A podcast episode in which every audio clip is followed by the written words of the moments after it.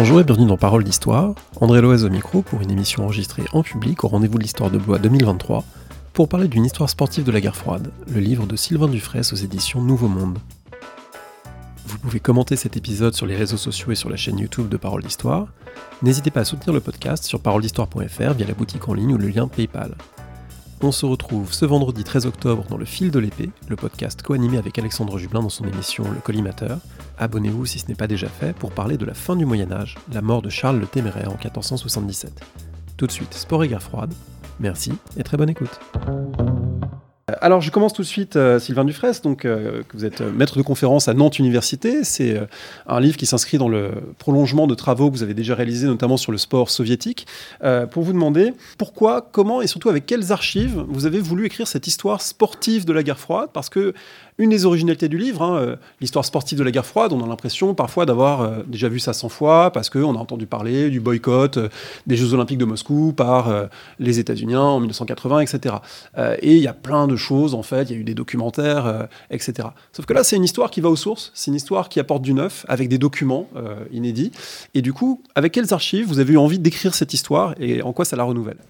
Alors, d'abord, en fait, ce, projet d'écriture, euh, il part d'une commande, mais il part également d'un constat, c'est-à-dire qu'il y a énormément de travaux sur des aspects ponctuels de l'histoire de la guerre froide, mais finalement pas d'objectif de synthèse. Et l'enjeu de cet ouvrage, c'était de produire une synthèse de, tous ces travaux qui ont été écrits en, anglais, en allemand, euh, en italien, en roumain, en russe, et d'essayer en fait de faire une histoire à part égale de, la guerre froide sportive.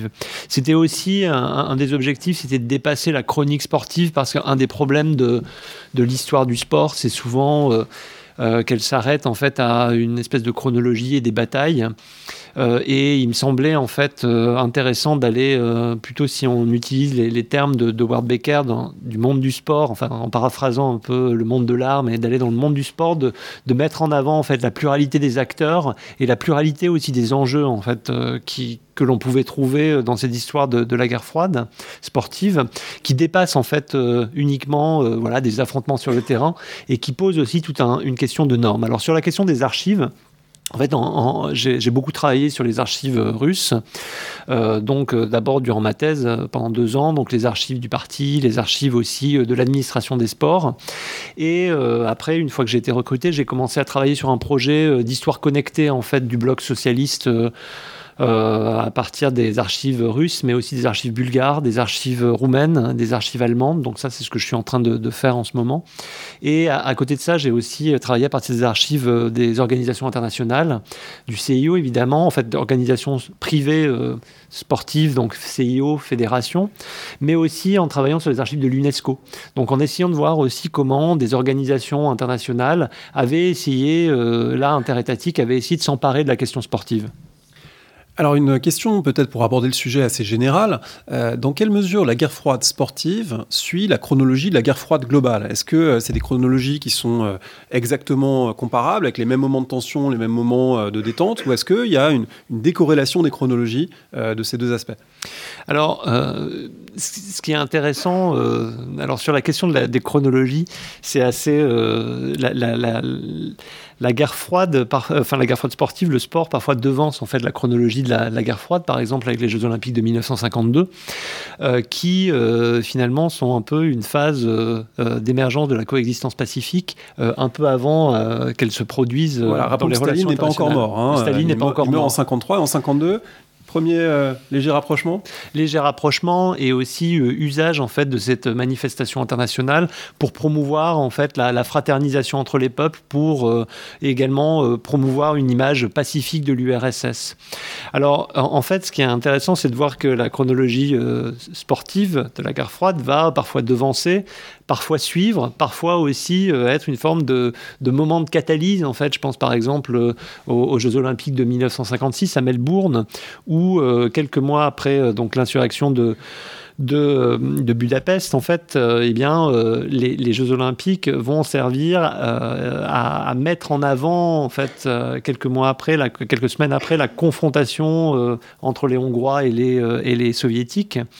Et sont utilisés aussi par des, acteurs américains. Je pense par exemple à la revue Sports Illustrated et à ceux qui gravitent à sa direction comme un moyen de dénoncer la situation en Europe de l'Est, en particulier en organisant une tournée avec les athlètes qui ont fait défection, qui s'appelle le Freedom Tour, qui a lieu en 1957 et qui sert à promouvoir la cause hongroise aux États-Unis et à dénoncer aussi euh, la situation euh, des démocraties populaires aux États-Unis, surtout à la populariser, parce qu'en fait, le sport, c'est aussi un moyen d'accéder à un public beaucoup plus large que ceux qui s'intéressent euh, aux questions politiques habituellement.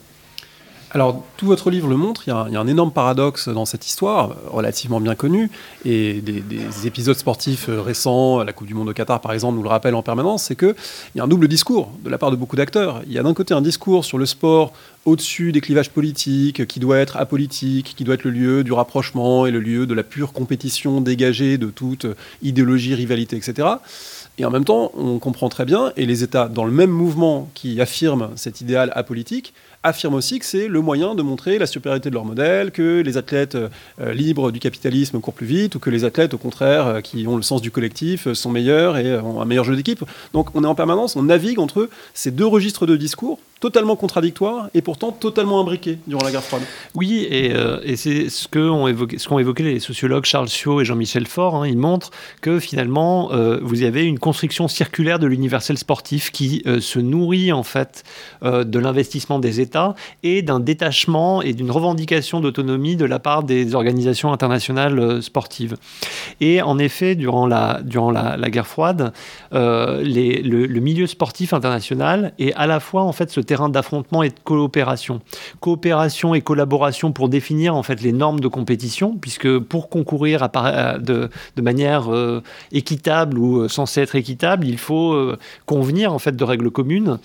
Et c'est ce qu'on va retrouver en fait dans les organisations internationales du sport, les fédérations, le CIO, euh, euh, finalement, les deux États, les, protagonistes en fait de, la guerre froide sont présents dans les, dans les structures décisionnelles afin euh, d'établir les normes de pratique, tout en luttant aussi pour la définition de ces normes. Par exemple, les soviétiques euh, pousse à ce qu'il euh, y ait des compétitions féminines et euh, fait que la compétition soit ouverte aux femmes parce que de fait, ils ont un niveau sportif pour les compétitions ouvertes aux femmes beaucoup plus élevé que, que les Américains. Et à chaque fois, eh bien inversement, les dirigeants américains au CIO freinent en disant mais euh, voilà, on a déjà un programme très chargé, euh, donc on ne peut pas ouvrir les compétitions euh, aux femmes ou plus de compétitions aux femmes.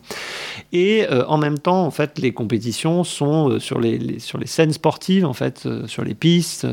c'est un moyen finalement assez facile de, se mesurer, de s'étalonner, de voir qui a la domination et surtout de la promouvoir. Ça, c'était un des gros enjeux en fait de, de, l'arrivée et de l'intégration euh, des, soviétiques dans les fédérations internationales, c'est que les instances internationales du sport, les fédérations, sont celles qui décernent les titres et qui valident les records.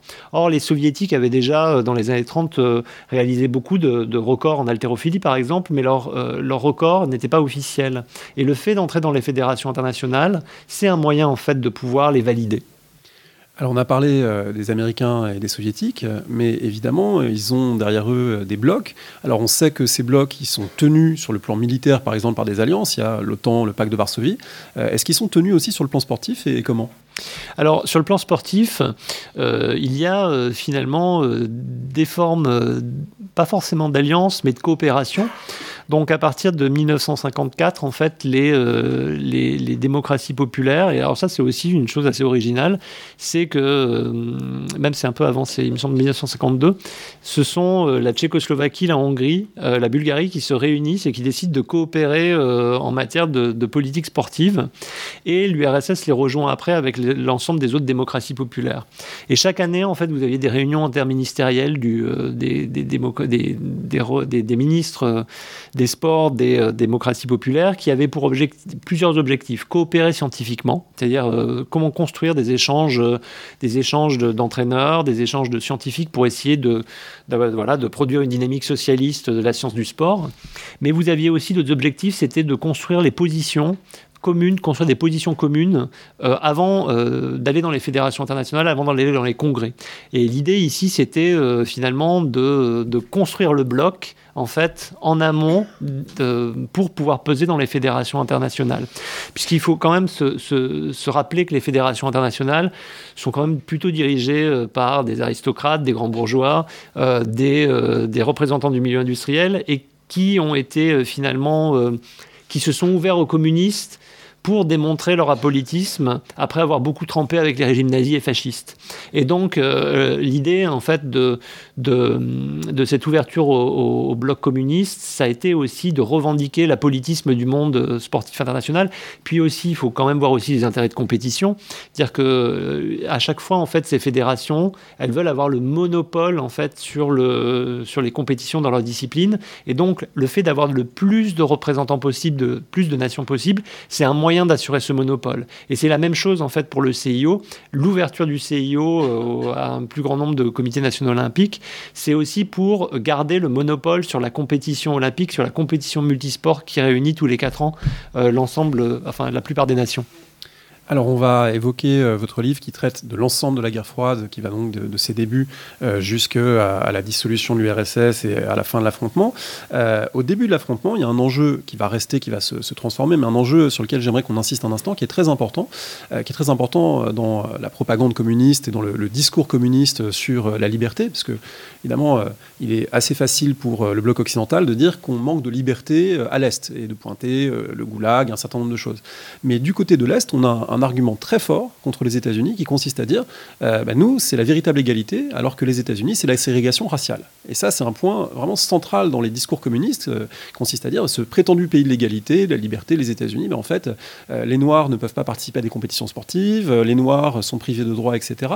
Alors comment est-ce que cet enjeu racial, dans les années 50, Hein, est mobilisé par l'URSS, est mobilisé euh, et devient un des vecteurs d'affrontement de la guerre froide. Alors déjà, il a été déjà mobilisé au cours des années 30. Hein. je vous renvoie au film Le Cirque, où euh, finalement euh, c'est c'est une actrice qui a eu un enfant avec un homme noir qui est accueilli en fait en URSS. Et en fait, cet enjeu, il est réactivé. Euh, au moment euh, des, débuts de la guerre froide, et en particulier dans le sport, parce que, euh, comme vous le savez, hein, les travaux de Nicolas Martin-Breteau l'ont déjà démontré, le sport a été un des espaces en fait de possibilité d'ascension sociale aux, États-Unis, donc dans les années 30-40, et il y avait une ouverture en fait plus forte de, la pratique sportive en fait aux populations afro-américaines. Or, euh, les soviétiques s'emparent en fait de, de cette ambiguïté, c'est-à-dire le fait que vous ayez des champions noirs et euh, le fait euh, que finalement ces champions noirs au quotidien leur vie n'est pas celle à laquelle ils peuvent accéder en fait dans les compétitions internationales et lorsqu'ils partent à l'étranger. Et en particulier, vous avez un ensemble de caricatures par exemple dans la, revue satirique Crocodile, qui mettent ça en avant, en fait, le fait euh, que les bras, les jambes, en fait, les corps des, des, hommes et des femmes noirs, en fait, soient euh, valorisés lorsqu'ils pratiquent du sport, mais euh, que leurs homologues, en ne peuvent pas aller dans les mêmes hôtels, ne peuvent pas aller aussi dans les mêmes universités. Et donc, les soviétiques utilisent cet argument pour dénoncer, voilà, le manque de liberté aux États-Unis et surtout les discriminations. À l'échelle individuelle, vous venez de parler des hôtels, euh, la guerre froide produit des paradoxes, puisque les États développent un discours de la compétition-confrontation, mais les athlètes, parfois, vivent euh, le rapprochement avec euh, des scènes qui sont à la fois euh, valorisées, parce qu'on aime bien photographier une poignée de main et montrer que la fraternité sportive existe, mais aussi des scènes parfois inquiétantes pour les, organes de sécurité, par exemple, qui espèrent qu'il n'y aura pas trop de fraternisation non plus au village olympique entre athlètes de l'Est, athlètes de l'Ouest. Donc, comment ça se passe concrètement lors de JO, par exemple, la coprésence d'athlètes des deux blocs? Alors, la, coprésence, en fait, elle est déjà évitée, parce qu'une dématérialisation, en fait, de la, la guerre froide sportive, ça va être en 1952 le fait qu'il y ait deux villages olympiques, un village olympique en fait pour le, bloc de l'Est et un village euh, olympique pour le reste du monde, qui était assez éloigné. Alors au début euh, des Jeux olympiques, les, villages, les deux villages, enfin le, village euh, plutôt du bloc de l'Est est assez fermé, puis il s'ouvre progressivement Et euh, là viennent les fraternisations, mais qui sont des fraternisations très organisées, c'est-à-dire des repas entre les rameurs américains et les rameurs soviétiques, avec beaucoup de journalistes, euh, des toasts portés à l'amitié entre les peuples, mais euh, qui finalement ne dépassent pas ces aspects-là. Alors le moment, en fait, les deux moments qui vont être les moments où il va y avoir un peu plus de, mélange, ça va être en 1956 à Cortina d'Ampezzo, parce qu'en fait, une des grosses différences des Jeux Olympiques d'hiver, c'est que vous n'avez pas de Jeux Olympiques et donc ces Jeux Olympiques se déroule plutôt dans des stations euh, euh, donc, de sport d'hiver avec des hôtels. Donc là, euh, à Cortina d'Ampezzo, les soviétiques sont dans un hôtel beaucoup plus éloigné, mais par exemple, vous avez des délégations, les délégations bulgares, etc., qui se mêlent en fait dans les mêmes hôtels aux délégations de l'Ouest. Alors, à le moment en fait où les soviétiques sont contraints finalement d'aller euh, dans le, village olympique, ils avaient à l'origine prévu d'avoir un bateau et de euh, l'ancrer en fait à Melbourne, mais euh, voilà, finalement ils se sont rendus compte que pour une question d'image, c'était pas forcément ce qu'il y avait de plus évident. Donc ils sont, ils partent au ils, sont au village olympique avec les autres délégations. Alors bon, bien avec une délégation féminine, pareil d'une délégation masculine. Alors par exemple dans les guides de, de, comportement, on indique bien aux, sportifs soviétiques de surtout euh, éviter d'aller, euh, pour les masculins, dans, les, euh, dans les dortoirs des femmes, des sportifs féminines. On leur demande également de bien se comporter, de faire attention aux journalistes. Mais donc, il y a en fait cette, cette peur qui est, qui est des, depuis ces guides en fait, qui sont mis en avant d'abord. Puis, au concret, en fait, et au quotidien, euh, il y a des possibilités de rencontre. Alors j'avais rencontré euh, un, un, escrimeur qui s'appelait David Tischler, qui euh, lui parlait le yiddish et qui avait joué des matchs, de, des matchs avec des, des joueurs américains ou ou euh, australiens qui parlaient euh, le yiddish. Et donc vous voyez aussi comment en fait euh, cette coprésence, elle peut aboutir à, des relations par-delà les blocs. Et c'est l'image hein, qu'on a montrée tout à l'heure. Là, l'athlète tchèque Fikotova qui a rencontré Connolly lors des Jeux Olympiques de Melbourne au village olympique. Ensuite, euh, cette première perméabilité hein, euh, qu'on a vue en 1956, elle est progressivement restreinte hein, du côté des soviétiques, où euh, finalement, il y a beaucoup, ça se fonde beaucoup, en effet, sur les services de sécurité, mais aussi sur l'autocontrôle et l'autocensure, en fait. Et comme c'est compliqué d'aller dans une délégation soviétique, finalement, le, contrôle idéologique est un des moyens, en fait, de, sélectionner aussi les meilleurs sportifs et les sportifs qui sont les plus fidèles à, la patrie. Alors à ce propos, il faut sans doute euh, évoquer un phénomène dont vous dites dans le livre qu'il a plutôt été grossi euh, dans l'historiographie ou dans les médias, le phénomène des défections, des, passages à l'ouest euh, de ces malheureux athlètes de l'Est enfermés derrière le rideau de fer et qui n'auraient qu'un désir, c'est de, passer massivement à l'ouest. Vous dites que c'est un phénomène finalement qui a été relativement limité du point de vue numérique. Oui, c'est un phénomène qui a été euh, euh, limité du point de vue numérique. Alors, on, voit en fait, par exemple, en 1948, il y a eu une vague de, défection euh, du côté des Tchécoslovaques, en particulier avec les dirigeants de la grande organisation sportive tchécoslovaque qui était le Sokol.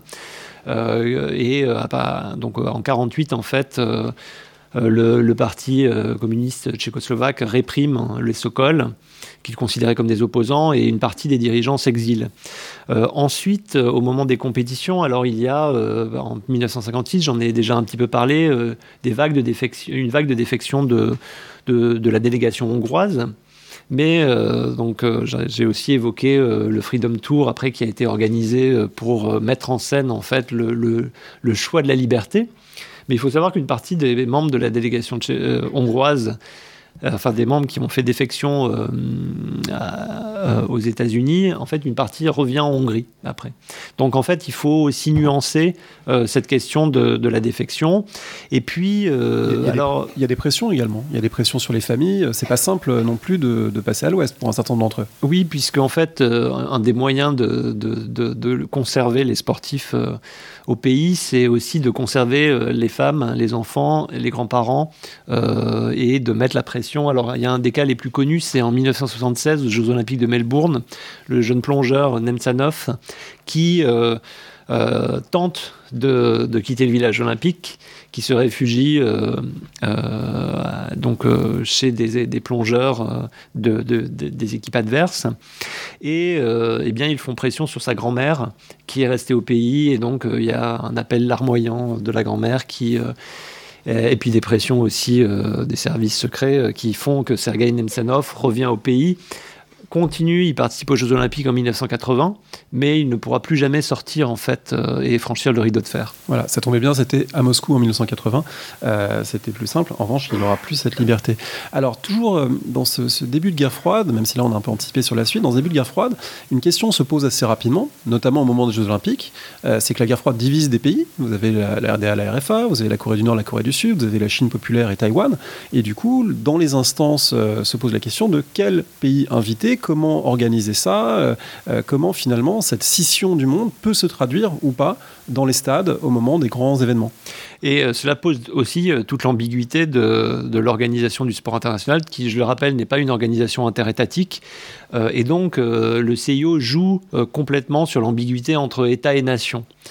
Et bon, il y a eu donc là au, lendemain, de, enfin au moment où apparaissent en fait ces, ces, ces doubles États en fait, ce, euh, le, CIO euh, et les fédérations internationales euh, réagissent de manière différente. Alors par exemple, pour la RDA, vous avez certaines fédérations qui vont très tôt accepter la, RDA. Hein.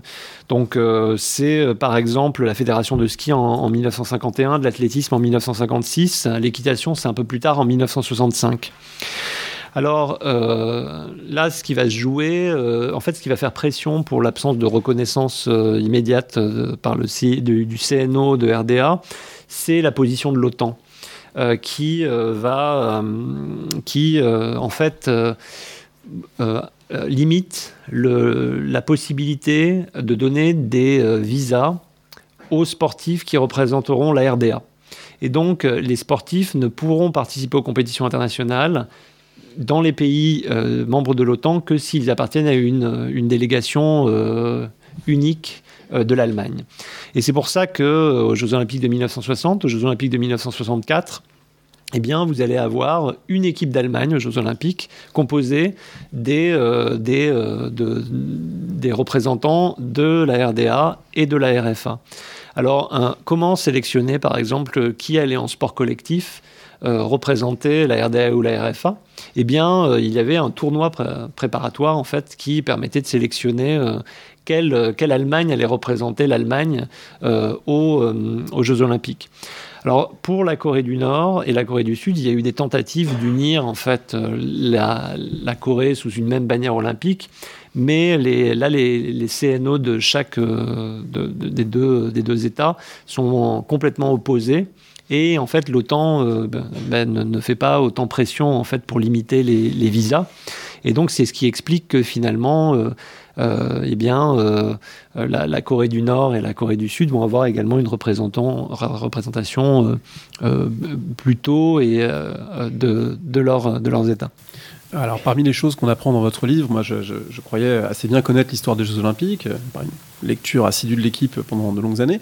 en réalité, j'ai découvert qu'en 1988, la Corée du Nord a un peu essayé un hold-up sur les Jeux de Séoul en disant à son voisin du Sud, bah, en fait, ça va être les Jeux de Séoul-Pyongyang. on aimerait les organiser avec vous, et puis si vous le faites pas, en gros, on va, on va faire exploser des bombes un peu partout. Et ils l'ont fait d'ailleurs en partie. Donc, j'ai découvert cet épisode extrêmement violent finalement des relations internationales sportives qui m'a un peu surpris. Oui, bah, c'était aussi un des enjeux du livre, c'était de, également de, montrer que l'histoire sportive, ce n'est pas uniquement les boycotts de 80 et de 84, et de revenir sur cet épisode de Séoul qu'on a oublié, hein, puisque ça a été euh, les, jeux de la perestroïka euh, du côté des soviétiques, et euh, de l'autre côté, c'était les jeux voilà, de la paix retrouvée, du monde qui se retrouvait autour des stades, dans la joie et l'allégresse.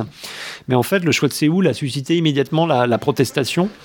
Euh, et euh, les menaces de boycott ont déjà été assez fortes en fait dès que le, pays a été, euh, dès que Séoul, la ville organisatrice, a été choisie. Alors, finalement, que se passe-t-il? Eh bien, la Corée du Nord est, très opposée. Alors, elle propose une alternative. le premier point, c'est de ruiner les Jeux.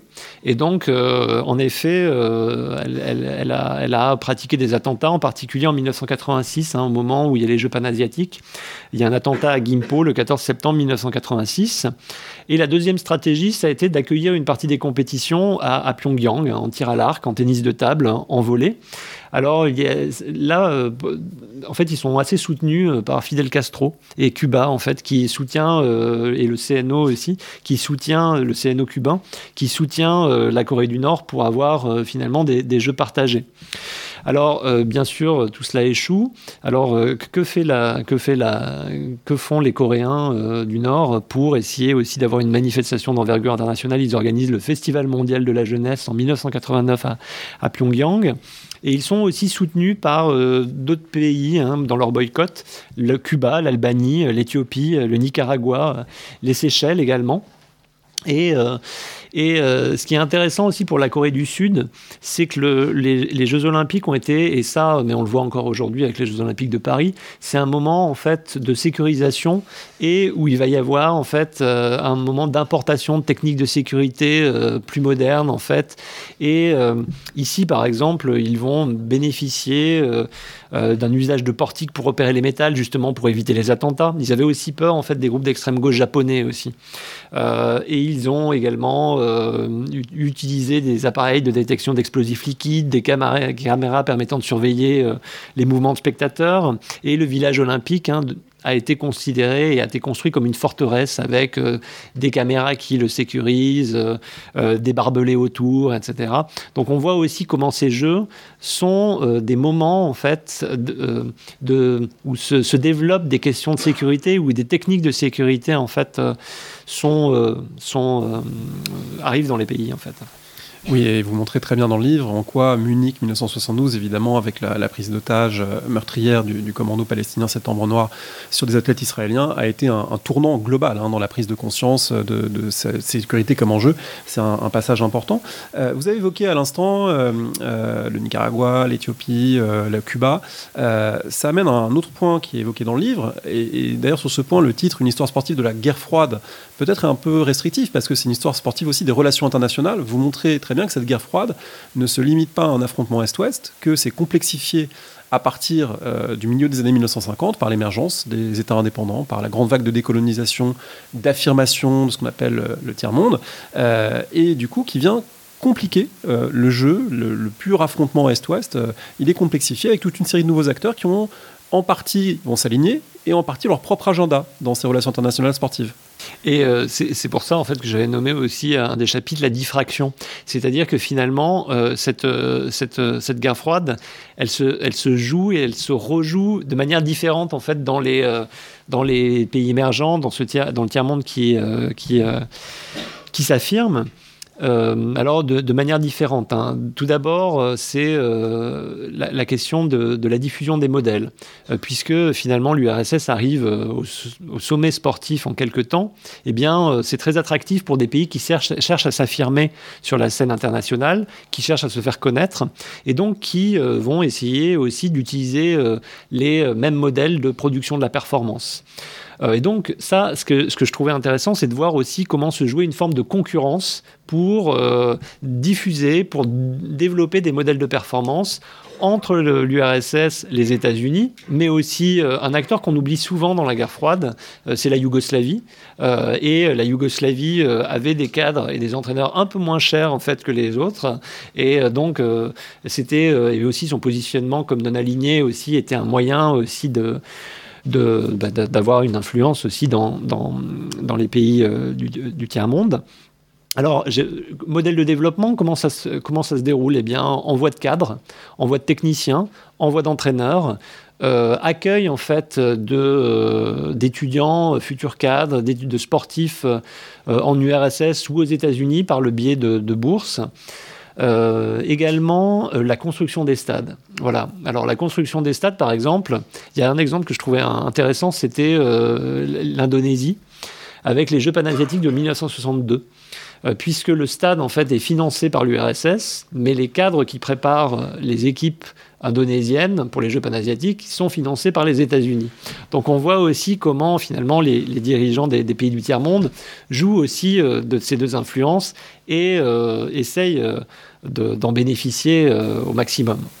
Et puis ça montre aussi qu'il y a des, solidarités euh, parfois étonnantes, rétrospectivement, qui se mettent en place, parce que c'est aussi les pays du bloc de l'Est qui coopèrent. Donc vous avez par exemple des, rencontres Bulgarie-Tunisie, euh, des, formes de coopération un peu décentralisées. C'est plus seulement depuis Moscou euh, ou Washington que se joue ce, grand théâtre désormais de la scène sportive internationale.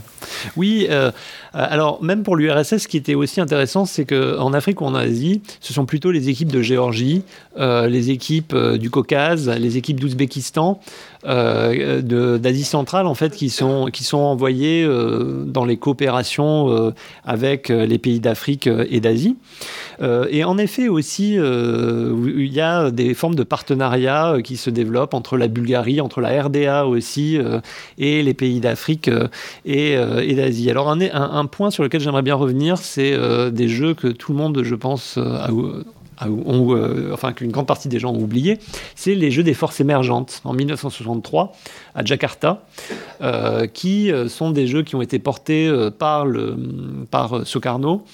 qui prend position en disant voilà le CIO promeut une forme d'apolitisme et nous on va faire des jeux politiques. Les jeux là on va affirmer les forces émergentes, les forces émergentes contre ceux qui dirigent les fédérations internationales, contre ceux qui dirigent le CIO et ils entrent en concurrence directe. Alors pourquoi une telle décision?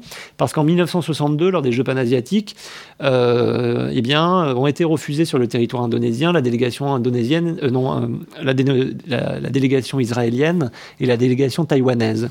Et le CIO en fait décide d'exclure le CNO indonésien des Jeux olympiques. En réaction, il décide d'organiser, ce décide d'organiser ces Jeux euh, ces Jeux des forces émergentes, qui fonctionnent exactement sur le même modèle que les Jeux olympiques, donc euh, euh, des, nations qui s'opposent dans des compétitions multisports, avec une cérémonie d'ouverture, une cérémonie de clôture, des discours, etc.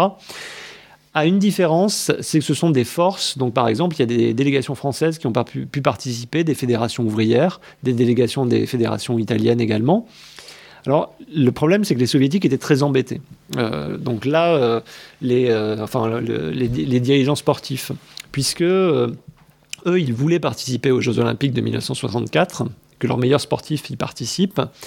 Or, une partie des fédérations internationales a décidé d'exclure tous les sportifs qui participeraient à cette compétition, qui n'est pas une compétition officielle. Donc les soviétiques envoient en fait des athlètes de second rang euh, à Jakarta pour être présents aussi parce que euh, ceux qui ont également beaucoup soutenu euh, ces Jeux des forces émergentes, c'est les, sportifs, enfin les, dirigeants sportifs chinois. Et donc toujours dans cette concurrence en fait entre la Chine et aussi et, la, et, la, et la Russie, eh bien les Chinois vont soutenir massivement ces Jeux des forces émergentes ont des résultats euh, sportifs euh, de, bonne qualité.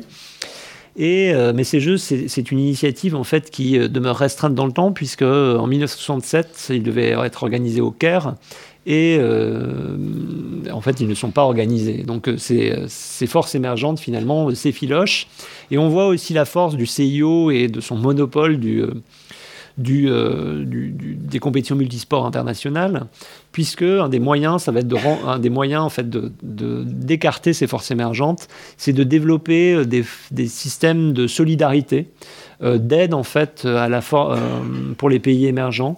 donc d'envoi d'entraîneurs, de formation des sportifs, de formation des cadres. Et également d'ouvrir le comité exécutif du CIO à des représentants d'Asie et d'Afrique. Un des intérêts du livre, c'est de prendre le champ sportif dans toute sa variété. Et euh, on a beaucoup parlé des Jeux Olympiques, mais en fait, il y a plein de choses non olympiques dans le livre. Il y a les rencontres d'échecs, par exemple, la célèbre rencontre Fischer-Spassky. Euh, il y a même le surf. Alors, est-ce que vous pouvez nous dire en quoi le, même le surf est un enjeu de guerre froide? Oui, alors ça, c'est. Euh, en fait. ce que j'ai essayé de voir, c'est aussi comment les deux, les deux superpuissances ont été confrontées à l'émergence de formes de contre-culture et comment en fait euh, ces questions sont devenues un enjeu à la fois de diplomatie publique ou justement de, contrôle, de contrôle social en URSS. Alors, sur la question du surf, l'idée, c'était. le surf a été utilisé, par exemple, à l'exposition universelle de Tokyo. Vous aviez un énorme pavillon sur le surf qui devait montrer, en fait, voilà, la liberté, le sport libre, le sport euh, euh, non, euh, non organisé par des, par des fédérations internationales. Et il y a un film en particulier qui, qui va permettre de diffuser cette image-là. Euh, avec des surfeurs qui parcourent le monde, qui vont euh, en Indonésie, en Afrique du Sud, à la rencontre des vagues et qui euh, témoignent en fait de cette liberté américaine. Alors, du point de vue des. Je vais, parler aussi un peu du, bloc de l'Est parce que ça, c'est une partie qui est, moins connue et là qui s'appuie vraiment sur des, recherches que j'ai faites.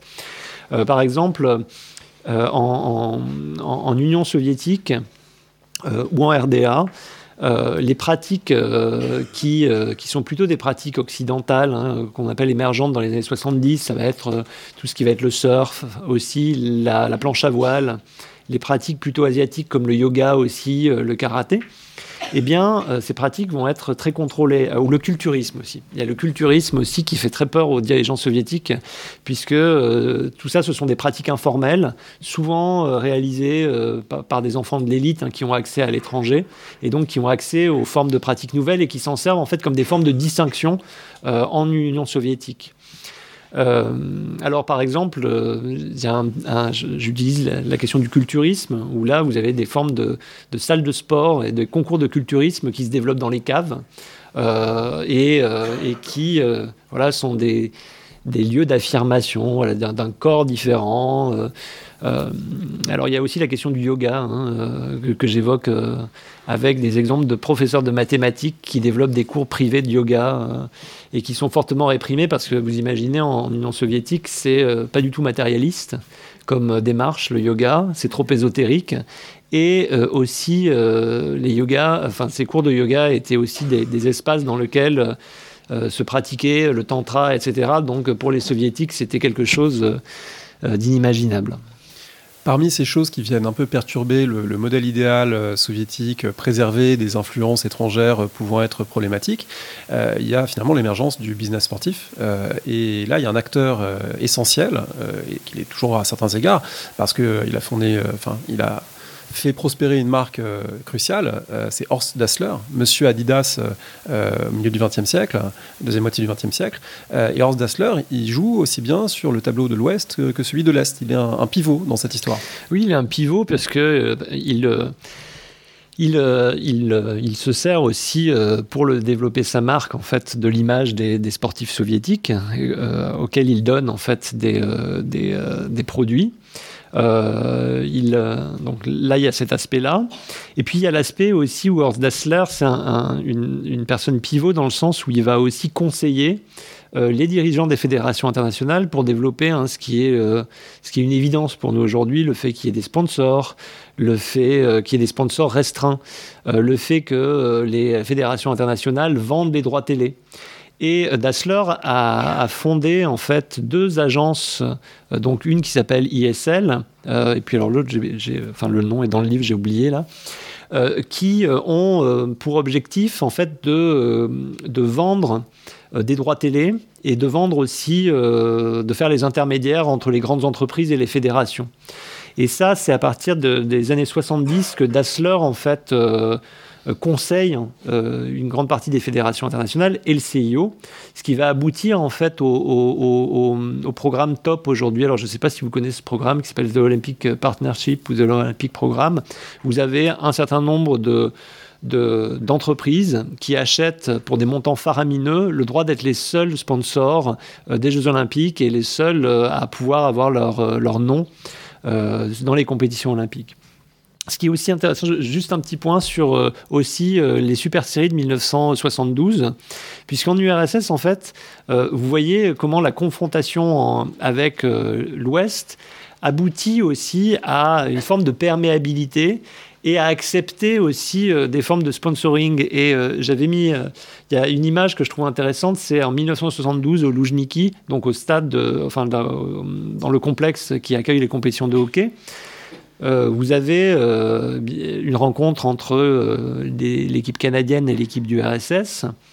Et ce qui est intéressant, c'est de voir surtout ce qu'il y a autour de la patinoire, c'est-à-dire que vous avez des marques Stimorol, Gillette, etc en URSS euh, en 1972. Et donc, vous voyez aussi comment ces compétitions internationales, c'est un moyen pour les soviétiques, euh, justement aussi, euh, d'avoir des, formes de rémunération. Parce que le, participer au sport international, ça coûte très cher. Il faut bien payer les cotisations des fédérations internationales, payer les voyages, etc. Et donc, il faut des revenus pour ça. Et les soviétiques, dans les années 70, commencent à s'appuyer sur ce développement du sport commercial pour vendre à la fois bah, quelques marques, hein, mais ils vendent aussi les, tournées.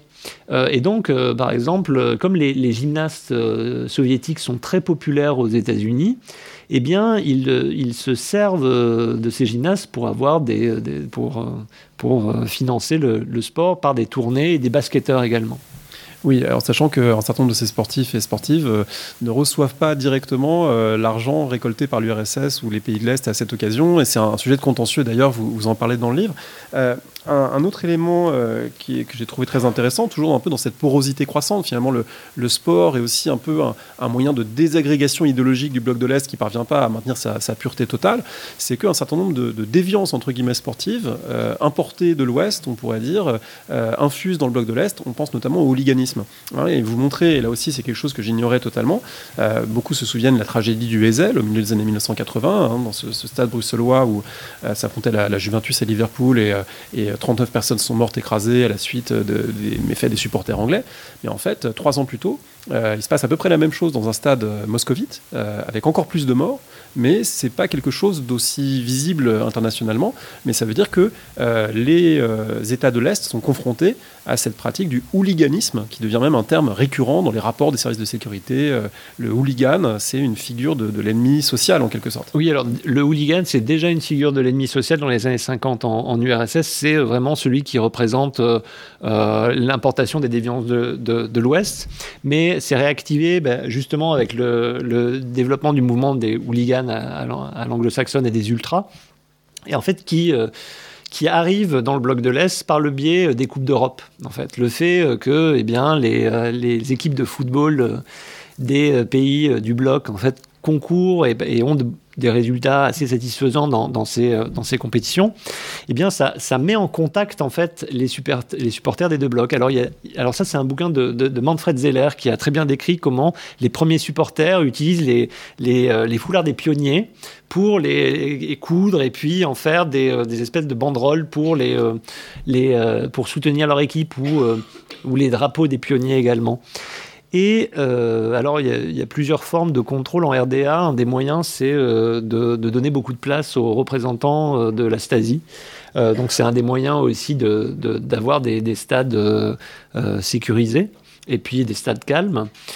aussi, cette question du supporterisme, elle est importante parce que ça va être un des espaces, les, stades, c'est un des espaces où on peut dire à bas les Russes quand on est en RSS d'Ukraine ou quand on est en RSS d'Estonie.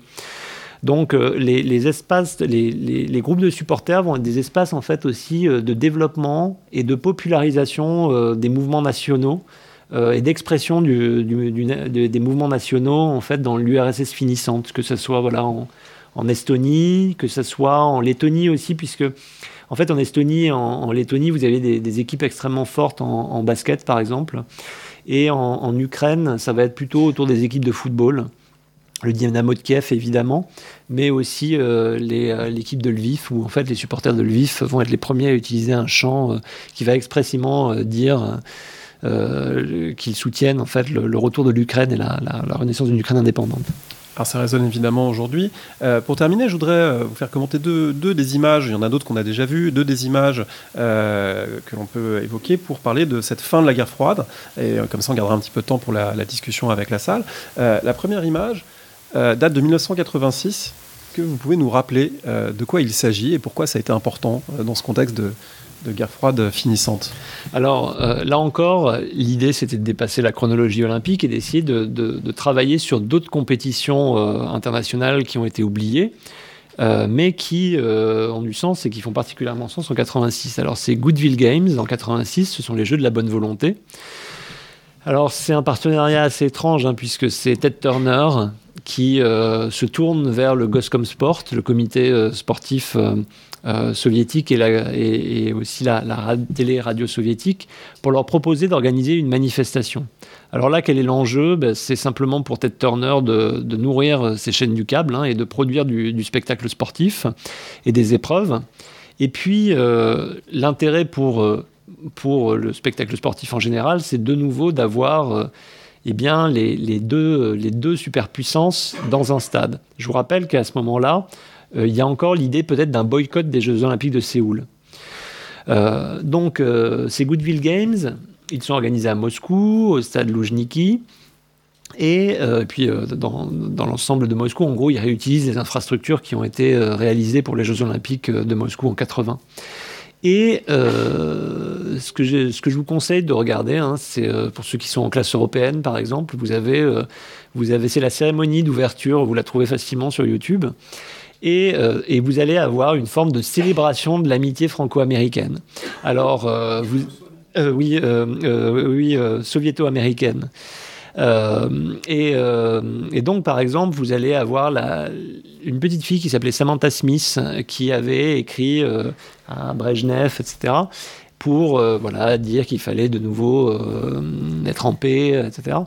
Sa mère est présente lors de la cérémonie d'ouverture et fait un discours sur l'amitié entre les peuples et le fait qu'il faut dépasser les tensions.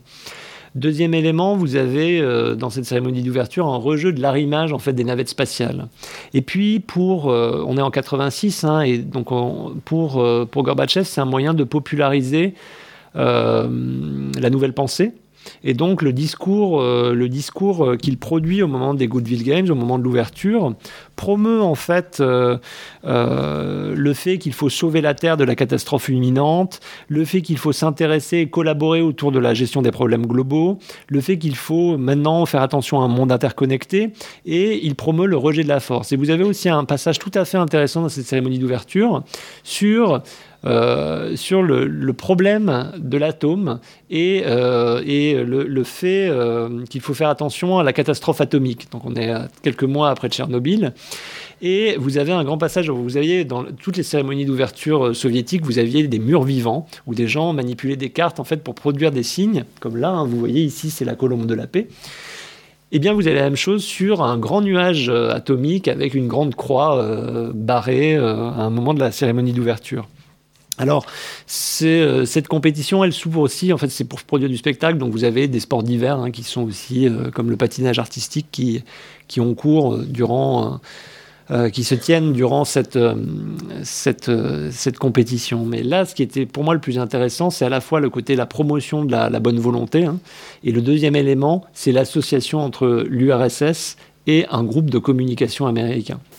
Dernière image, et puis on passera aux questions image euh, iconique, la Dream Team à Barcelone, mais pas seulement la Dream Team, les Lituaniens, nouvellement indépendants, euh, sur le podium euh, de la compétition de basket. Barcelone, c'est les premiers jeux post-guerre froide. Ils sont intéressants à analyser de ce point de vue? Oui. Alors, c'est des jeux. qui sont intéressants, puisque même sur le podium, il y a également la Croatie en deuxième.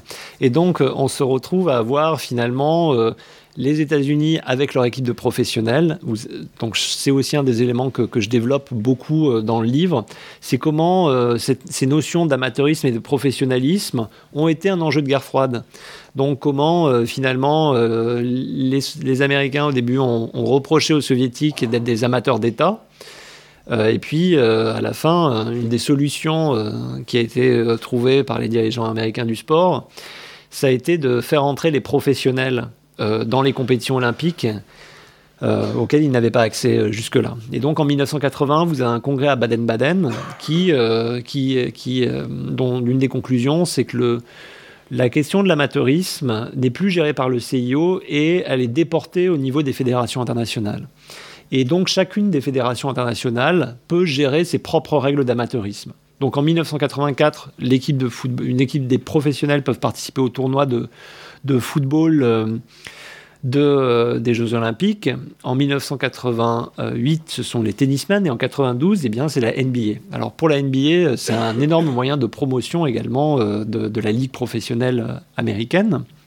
Et pour les Baltes, c'est d'autres enjeux hein, qui, euh, qui, sont présents. Alors, il faut savoir que les républiques baltes, les trois républiques baltes, c'est des républiques qui sont très peu peuplées en, Union soviétique, mais qui euh, finalement euh, produisent de, grands champions, et en particulier en basket. Alors, dès 1988, les Baltes ont cherché à s'autonomiser sportivement. Le CNO letton est fondé le 17 septembre 1788, le CNO de, Lituanie le 11 décembre 1988. Et en fait, dès avril 89, la Ligue lituanienne pour la liberté, qui euh, représente les Lituaniens en exil, demande à ce que les Baltes participent de manière autonome aux Jeux euh, d'Albertville. Alors, le, président Samaranch, en fait, décide de créer une commission qui est chargée d'établir les conditions de, ce retour des Baltes. Hein. parce que là, finalement, par rapport à l'Ouzbékistan ou la Moldavie, euh, c'est une question différente, puisque les Baltes, les CNO Baltes, faisaient déjà partie du CIO durant les, euh, durant, dans les années 30. Et donc là, se pose la question, est-ce qu'on doit les faire passer par une commission pour qu'ils soient réadmis, ou est-ce qu'on peut les réintégrer euh, directement? Alors, ce qui se produit, en fait, c'est qu'ils ont été finalement réintégrés, mais cette réintégration, elle a lieu euh, une fois que, la reconnaissance de l'indépendance euh, des, pays, des, trois pays, des trois républiques baltes euh, devenues les États baltes. une fois que cette reconnaissance a eu, lieu le 17 septembre 1991. Mais il y a aussi un, point qui, est nécessaire de, de, mettre en avant, c'est, vous savez, le 13 janvier 1991, euh, l'armée rouge est entrée en Lituanie aussi. Vous avez une attaque de la tour de télévision de, Vilnius. Et à, ce moment-là, en fait, vous avez de célèbres champions euh, lituaniens, je pense à Arvidas Sabonis, qui appellent à la résistance. Et le président de la Fédération lituanienne de, basket dit euh, ainsi que on ne reverra jamais un Lituanien porter le maillot rouge après ça. Et donc là, le, les Jeux Olympiques, le, tournoi de basket est aussi un moyen de permettre l'affirmation nationale et de visibiliser cette affirmation nationale, qui plus est avec euh, la tenue spectaculaire euh, euh, que, les, joueurs de basket lituaniens avaient lors de la remise des médailles. il faut savoir que Sarunas Marciuloni, c'était un grand fan de Grateful Dead et donc qu'il avait fait faire des maillots personnalisés tie and dye en mode californien. merci beaucoup Sylvain Dufresne, je pense qu'on peut vous remercier pour cette...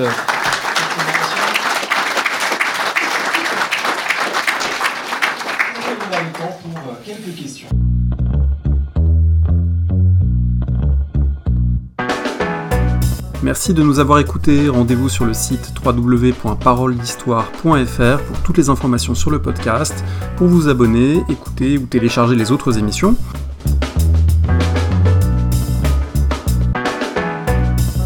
La discussion se poursuit aussi en ligne, notamment sur Twitter. Vous pouvez poser des questions at paroledist et à bientôt pour un prochain épisode.